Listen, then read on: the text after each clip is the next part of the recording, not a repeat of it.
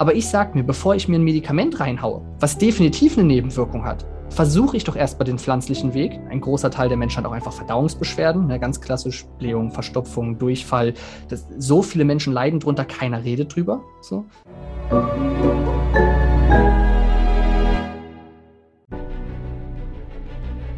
Willkommen bei dem Podcast von Die Köpfe der Genies. Mein Name ist Maxim Mankewitsch und in diesem Podcast lassen wir die größten Genies aus dem Grabau verstehen und präsentieren dir das spannende Erfolgswissen der Neuzeit.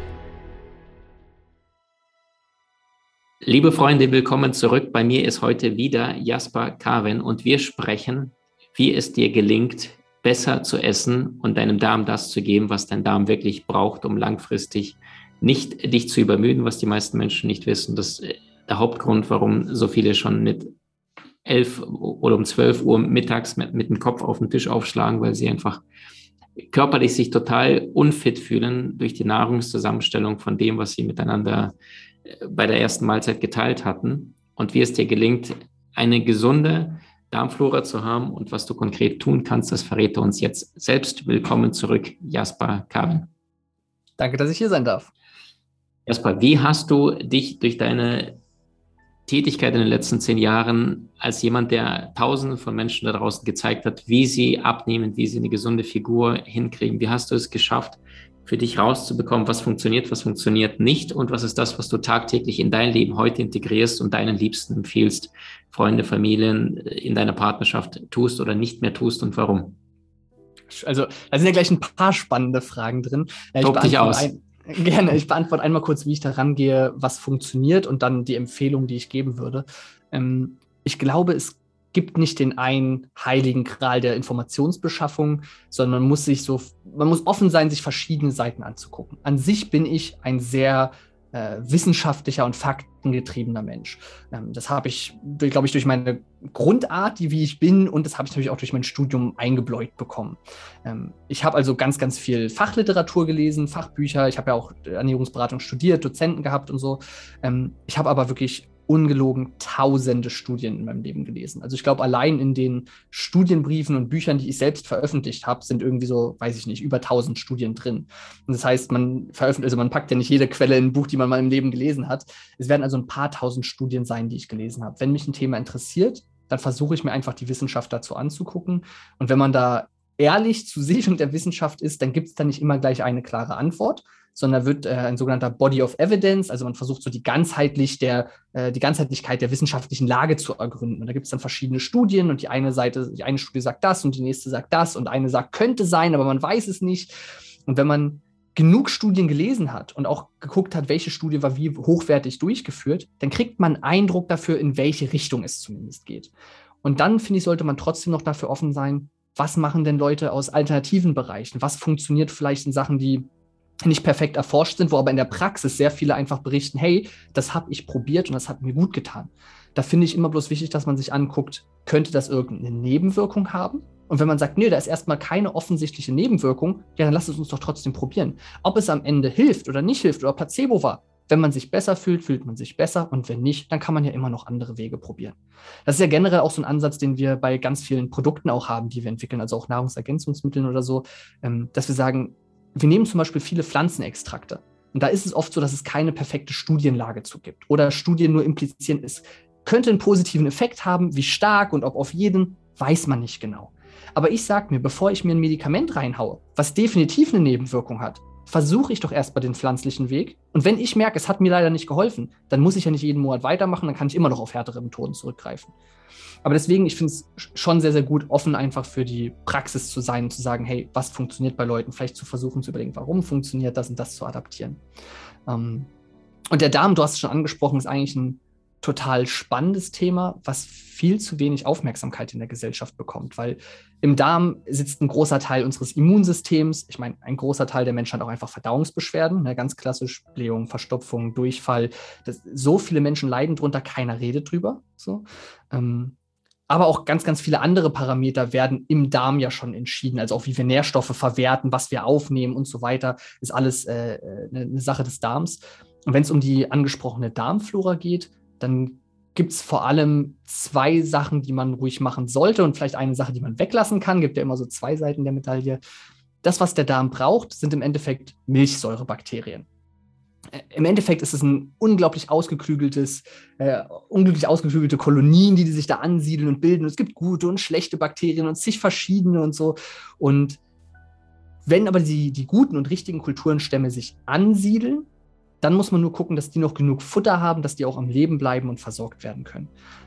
Milchsäurebakterien finden wir zum Beispiel in allem, was so fermentiert ist. Also äh, Kombucha, Sauerkraut, saure Gurken, Kefir. All solche Sachen haben auch noch Milchsäurebakterien drin.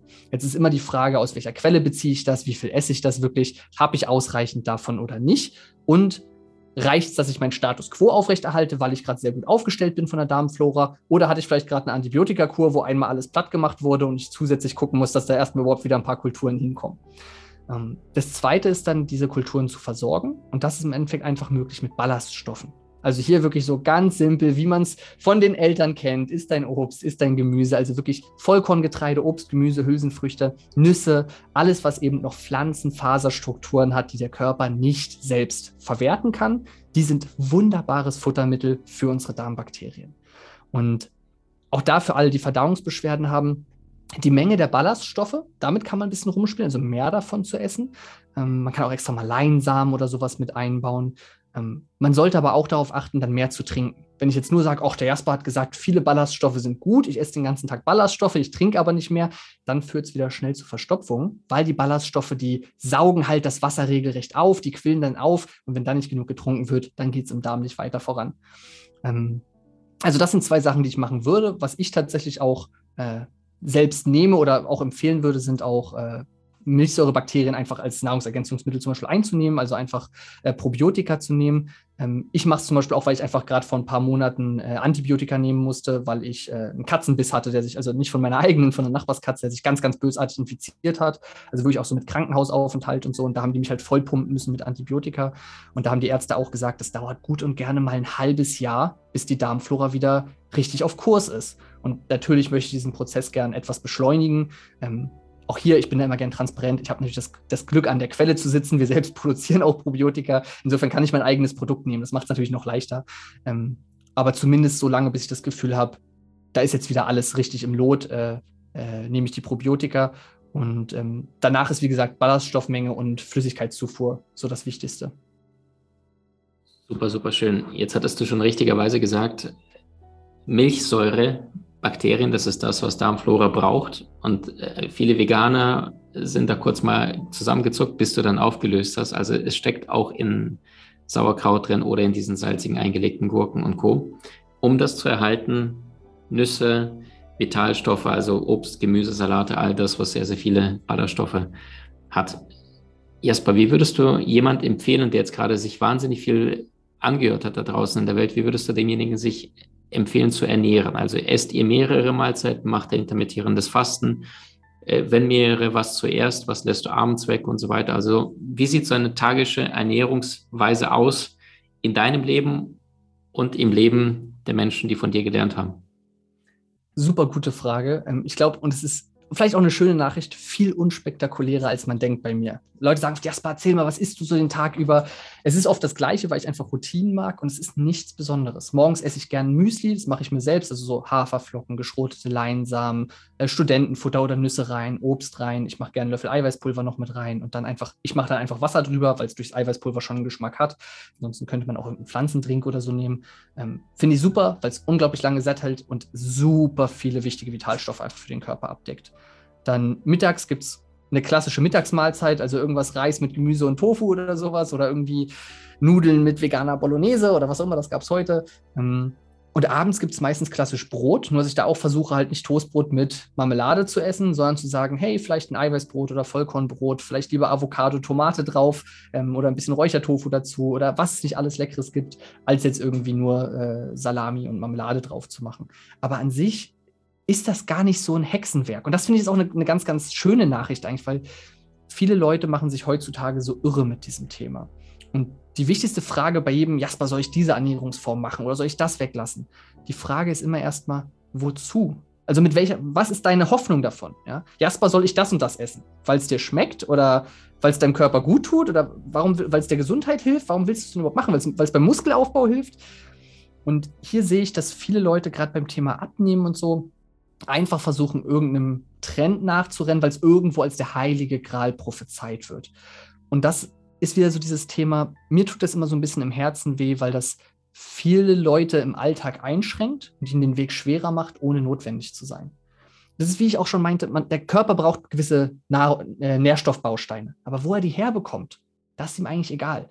Das heißt, wenn du lieber Hülsenfrüchte als Tofu isst, ja, dann ist das doch vollkommen okay. Hauptsache, du hast genug Eiweiß. Und so ist es auch, wenn wir zum Beispiel abnehmen wollen, dann muss unser Körper mehr Kalorien verbrennen, als wir essen. Das ist das finale Ziel, was wir erreichen müssen. Wie wir das erreichen, ist eigentlich egal.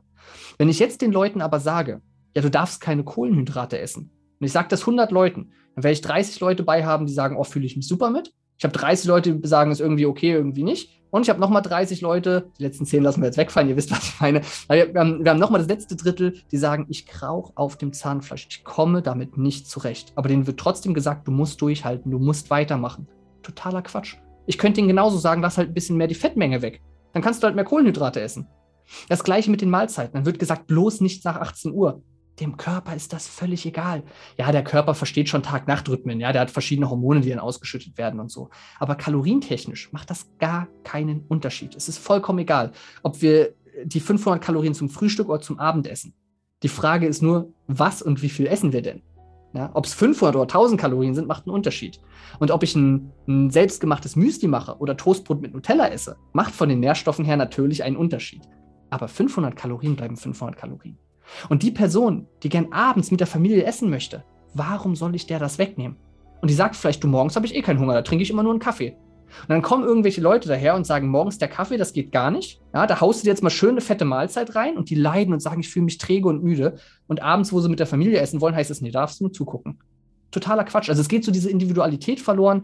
Den Leuten wird ein System übergebügelt, was halt nicht auf alle Leute passen kann. Und darum ist da eigentlich mein Appell, versucht nicht strikt irgendwelche Methoden nachzumachen, sondern horcht mal in euch, in euren Alltag rein, was passt denn eigentlich gut zu mir? Und wie kann ich diesen Grundsatz, zum Beispiel weniger Kalorien essen, als ich verbrauche, denn auf dem Weg erfüllen, der sich bei mir gut integrieren lässt? Der Weg, den ich halt gerne empfehle, ist das Thema Stoffwechselbeschleunigung. Weil da einfach das Schöne ist, wenn mein Körper mehr Kalorien verbraucht, dann brauche ich halt gar nicht so stark das Essen reduzieren. Und das macht es halt immer leichter. Ja. Aber ansonsten guckt, das, das meinte ich ja auch schon bei den Schritten zur Stoffwechselbeschleunigung in der letzten Folge, ihr müsst nicht jeden Punkt davon machen. Guck, was bei dir gut reinpasst. Super stark. Jasper, ihr bietet das selbst ja auch an und ich bin auch ein großer Freund davon und ich kann mich kaum an einen Kollegen in unserem Markt erinnern, mit dem ich nicht privat gesprochen habe. Und immer wenn es ums Thema Superfoods gibt und Co., da sind alle dabei, ja, also Nahrungsergänzungsmittel und Co. Ich kenne Kollegen, die sagen, Maxim jeden Morgen eine halbe Tasse, da schlucke ich alle Pillen, äh, weil ich weiß, dass es mir gut tut. Und ich habe festgestellt, wie es vorher ohne diese Pillen gab. Wenn jemand gar keine Ahnung von Nahrungsergänzungsmitteln hat, was sind so die fünf unverhandelbare aus deiner Sicht, wo du sagst, so, also wenn du schon wenig Ahnung hast, dann nimm definitiv das, das da kannst du nur gewinnen. Ja, äh, auch wieder eine super Frage und auch da gebe ich gern wieder ein bisschen Entwarnung. Ich glaube, wir brauchen nicht mal fünf sondern es ist das gleiche Thema. Ich bin kein Freund von dieser Schrotflinte und das sage ich, obwohl ich eigene Shops dafür habe, zu sagen, holt euch alles, Hauptsache ihr habt alles und nehmt alles, sondern warum willst du denn was nehmen? Ja, wo brauchst du wirklich was oder wo bringt es eine Verbesserung? Und hier kommt es auch wieder auf die Person drauf an. Also was ich sagen würde, was wirklich jeder mit gutem Gewissen nehmen kann, was Sinn macht, ist, wenn man zumindest in Deutschland lebt, äh, zumindest in der Winterzeit ein Vitamin D. Ich würde es sogar das ganze Jahr über empfehlen. Ähm, ich würde ein Präparat nehmen, was Vitamin D und Vitamin K2 beinhaltet, einfach weil es K2 für die Aufnahme dann im Körper und so weiter wichtig ist. Ähm, Gibt es ja aber auch direkt als Kombipräparate. Und Vitamin D kriegt man halt primär aus der Sonne. Ja, es wird über die Haut dann gebildet und aufgenommen, wenn wir Sonnenstrahlen haben. Und da ist einfach das Problem in den Breitengraden, wo wir leben, ist der Einstrahlwinkel einfach nicht steil genug. Wir haben nicht genug Sonne das Jahr über, dass der Körper nicht genug Vitamin D produzieren kann. Auch da, wir sind halt keine Urmenschen mehr, die den ganzen Tag draußen sind, den ganzen Tag nackt sind. Ja, wir haben Kleidung an, wir sind in Räumen, wir sind in einem anderen Breitengrad gewandert. Da reicht es halt nicht mehr. Das heißt, man hat nur die Option, im Endeffekt einen schönen regelmäßig Sonnenurlaube zu machen. Wer aber nicht das Glück hat, alle drei Monate auf Bali die Zeit zu verbringen, der sollte dann einfach vielleicht ein Vitamin D nehmen. Ist am Rande gesagt auch einfach deutlich günstiger. Ähm, ich habe auch mal meine Blutwerte äh, analysieren lassen und ausgewertet. Ähm, habe dazu auch ein YouTube-Video veröffentlicht, fand ich super spannend. Und da war es auch so, dass ich, obwohl ich im Winter Vitamin D genommen hatte, ich trotzdem im Sommerbeginn schon einen Mangel hatte. Ja, wo man einfach sieht, okay, obwohl ich Sommerurlaub gemacht habe, einmal im Winter, obwohl irgendwie Sommer war und so, habe ich dann im Winter, äh, hat es einfach nicht ausgereicht. Weshalb ich mittlerweile das ganze Jahr über einfach Vitamin D einnehme. Ähm, ist auch was, wenn man da sich jetzt an eine normale Tagesdosierung hält, wo nicht so schnell irgendwas Negatives passieren kann. Ähm, mhm. Was empfiehlst du da an Einheiten? Gibt es ja auch von bis äh, Richtwerte? Ähm, ich sag mal so, jetzt muss ich gucken, wie ich das ausdrücke, denn dadurch, dass wir selbst welche vertreiben, es gibt sehr strenge Richtlinien, was wir sagen dürfen. Verstehe. Ähm, das muss natürlich nicht meine Privatmeinung sein. Offiziell sage ich eine Kapsel von unserem Produkt täglich. Das sind äh, 1000 äh, internationale Einheiten am Tag. Mhm. Ähm, das würde ich empfehlen, ja, für Leute, die das machen wollen. Ich persönlich, für mich, und das ist keine Empfehlung, würde vielleicht auch ein bisschen mehr nehmen. So, da plumpsen dann auch mal zwei, drei, vier Kapseln oder so am, am Tag in den mhm. Mund rein. Ja, wie das so, wenn man eifrig ist, aus der Dose halt mal rausrutscht. Ne? Mhm. Ähm, also, wenn, wenn ich mir die wissenschaftliche Lage dazu angucke, dann sage ich mir, nach Wissenschaft sehe ich die 1000 Mikrogramm nicht als, reich, äh, nicht als ausreichend an. Ja, sie werden den Spiegel nicht oben halten können, gerade im Winter nicht, im Sommer vielleicht schon, im Winter nicht. Ähm, das ist aber die offizielle Empfehlung, die man machen muss. Und darum ist es quasi die offizielle Empfehlung. Ich persönlich nehme mehr. Also ich aktuell nehme ich so 4000. Ja. ja, bei mir sind es auch 4000, genau. Ja, ja also vier, vier, vier Tropfen, ja, tatsächlich. Also wir haben ja. eh schon viele Parallelen, haben wir vorher und, und auch während der Zusammenarbeit über Jahre äh, jetzt festgestellt. Ähm, Jasper, Nächste Frage. Was sind so die anderen zwei Nahrungsergänzungsmittel, wenn du sagst, einsame Insel, wenig Licht? Ja, hatten wir jetzt die Vitamin 3, ja. D3 genommen, also Shutter Island. Genau. Was wären die anderen zwei, wo du sagst, wenn dann das? Hm. Ich glaube, jetzt sind wir schon fast im Bereich, wo es drauf ankommt, wie die persönliche Situation ist. Also, wenn man sich betont pflanzlich ernährt. Das heißt, vegan, äh, auch vegetarisch oder vielleicht zumindest sehr, sehr selten wirklich Fleisch isst, dann würde ich auf jeden Fall ein Vitamin B12 nehmen, ähm, weil wir einfach das B12, es, es, gibt bestimmte Möglichkeiten, es quasi auch aus der Natur zu bekommen, aber ähm, im Endeffekt wäre es dann irgendwie so im, im Code der Kuh noch mit drin und die Kuh kotet auf die Weide, da plumpst der Apfel hin, dann hat er B12 dran. So ernähren wir uns ja heutzutage nicht mehr, Gott sei Dank. Da sind ja auch viele Keime dran. Und da wir alles abwaschen und Co., ähm, haben wir im Endeffekt in der pflanzlichen Ernährung kein Vitamin B12 mehr drin. Und darum würde ich da auf jeden Fall ein B12-Präparat einnehmen. Ähm, ich finde es hier immer wichtig zu betonen, das Gespräch hatten wir auch schon mal persönlich, äh, das einmal in Perspektive zu rücken, weil es immer so klingt wie, aha, die, die Veganer müssen also doch Pillen schlucken, um überleben zu können. Und das ist nicht ganz fair, weil zum einen leben wir natürlich einfach nicht mehr wie in der Natur, zum anderen ist es so, dass tatsächlich die Mischköstler auch alle ein Vitamin B12-Supplement nehmen, die wissen das bloß nicht. Aber es ist so, dass die Haltung der, der, der Tiere gar nicht mehr so natürlich ist, dass die Tiere selbst gar kein B12 mehr haben, weil sie eben nicht mehr irgendwelche Innereien essen und weiden und so weiter. Und darum wird einfach den Tieren in der Massentierhaltung ins Futtermittel ein Vitamin B12-Präparat mit reingemacht. Dadurch sammelt sich das B12 im Körper des Tieres an. Und wenn ich jetzt das Tier esse, habe ich natürlich das B12 in meinem Körper dann. Ähm, aber eigentlich nutzt man nur einen Mittelsmann und nimmt auch ein B12-Präparat ein. Und äh, wenn man sich jetzt äh, pflanzlich oder vegetarisch oder so ernährt und einfach wenig Fleisch isst, also es ist ein bisschen B12 in Eiern und Käse und Milch, aber das ist dann manchmal einfach nicht ausreichend. Und bevor ich da die Gefahr laufe, einen Mangel zu haben, ähm, hat es keine großen Nebenwirkungen. Es ist ein wasserlösliches Vitamin. Wenn ich zu viel nehme, dann pinkel ich es im Endeffekt einfach wieder aus. Deswegen muss man da keine Sorgen haben. Das kostet auch nicht viel. Wenn ich mich also betont pflanzlich ernähre, würde ich einfach ein B12 noch nehmen. Mhm. Ja, und jetzt überlege ich mal, jetzt kommt es wieder so ein bisschen drauf an, wie gesagt, ich hatte Antibiotika genommen, da würde ich auf jeden Fall ein Probiotikum danach empfehlen, zumindest mal drei bis sechs Monate danach. Ähm, wenn, man, wenn danach alles gut ist, muss man es aber auch wieder nicht sein Leben lang nehmen. Ja, das kommt immer drauf an. Ähm, wenn Leute bei sind, die sagen, boah, ich mache super gern Kraftsport, ich will mich steigern, da funktioniert ein Kreatin sehr gut, aber jemand, der kein beherzter Kraftsportler ist, würde gar keinen Sinn machen, dass er das dann einnimmt. So. Also ähm, in, in Omega-3 finde ich teilweise auch noch sehr gut. Ähm, ist einfach auch für die Entzündungshemmung, äh, Blutflüssigkeit und so weiter super, super wichtig. Und hier ist wieder so ein ähnliches Thema. Ähm, wir haben Omega-3 in pflanzlichen Quellen wie Leinsamen, Chiasamen und so weiter. Da haben wir aber eine Vorstufe. Der Körper muss es erst umwandeln und in dieser Umwandlung geht quasi relativ viel verloren. Für die lebenswichtigen Prozesse reicht das aber es kann einfach gesundheitlich einen Vorteil bringen, wenn ich mehr Omega-3 zuführe. Gerade in einer gesellschaftlichen Ernährung, wo wir sehr viel den Gegenspieler essen, nämlich Omega-6, äh, was wir in Sonnenblumenöl haben, was wir in äh, Fertigprodukten, Chips, Schokocreme und so weiter, Aufstrichen und so drin haben. Und wir müssen das quasi so ein bisschen dem die Waage halten. Das heißt, wir sollten weniger davon essen, aber auch einfach ein bisschen mehr Omega-3, um das auszugleichen. Und das haben wir halt sonst primär neben diesen pflanzlichen Quellen in fettem Seefisch, Lachs, Makrele, Hering. Hier ist wieder das Problem, neben diesen ganzen äh, Tierwohlthemen oder Umweltthemen, dass man einfach gucken muss, Fisch ist mittlerweile sehr schwermetallbelastet. Also habe ich ausreichend, ausreichend Omega-3, wenn ich einmal die Woche Fisch esse? Vielleicht nicht. Aber sollte ich täglich Fisch essen? vielleicht lieber nicht. Und dann merkt man relativ schnell, okay, dann komme ich irgendwie mit den Quellen wie Fisch relativ schnell an die Grenze, weil irgendwie beides nicht optimal ist. Und das sind dann so Themen, wo ich einfach oft sage, wenn wir eine sehr sichere, sehr saubere Weise haben, dieses Omega-3, was der Körper braucht, zuzuführen, ohne dass ich ewig rumrechnen muss, wie viel Chiasamen ich schon hatte, ohne dass ich vielleicht Gefahr laufe, Schwermetallbelastung zu haben, dann finde ich das sinnvoll. Aber auch hier kommt es wieder darauf an, ein Mensch, der sich schon sehr gesund ernährt, also sehr viel naturbelassene Produkte isst, wenig verarbeitete Produkte isst, auch darauf achtet, Leinsamen, Chiasamen und so zu essen, der muss sich jetzt keine Sorgen machen, dass er dann unbedingt ein Omega-3-Produkt braucht. Jemand, der vielleicht sagt, hey, ich achte überhaupt nicht auf meine Ernährung. Und wenn ich ehrlich bin, will ich da auch nicht dauernd drauf achten. Für den wäre es halt umso sinnvoller, wenigstens das Sinnvolle zu ergänzen. Super stark. Jasper, letzte Frage. Wenn du Fette oder Öle zu dir nimmst, bei welchen sagst du, die bin ich im Supermarkt oder im Bioladen, sagst du Finger weg und das wären eher deine zwei, drei Empfehlungen zum Braten oder für Salat und Co. Du hast aber auch geile Fragen. Das sind tatsächlich alles Fragen, die sehr, sehr gern, also sehr, sehr häufig wirklich gestellt werden, so in, in meinen Nachrichten und so. Ähm, super spannendes Thema. Also erstmal das eine Sache, wenn du diese eine Sache aus dem Podcast hier mit rausnimmst, dann bin ich schon glücklich. Und das ist, schmeiß dein Sonnenblumenöl weg. Fast jeder Haushalt hat diese ranzige Flasche von vergilbtem, veröltem, durchsichtigen Plastikflaschen Sonnenblumenöl. Das wird auch am meisten verkauft, weil es einfach super günstig in der Produktion ist. Aber für den Körper ist es eigentlich ein richtig blödes Öl, weil, ich hatte gerade schon angesprochen, Omega-3, Omega-6 sind Gegenspieler, die müssen sich die Waage halten und Sonnenblumenöl ist mal salopp gesagt flüssiges Omega-6. Das ist genau das, was wir nicht haben wollen.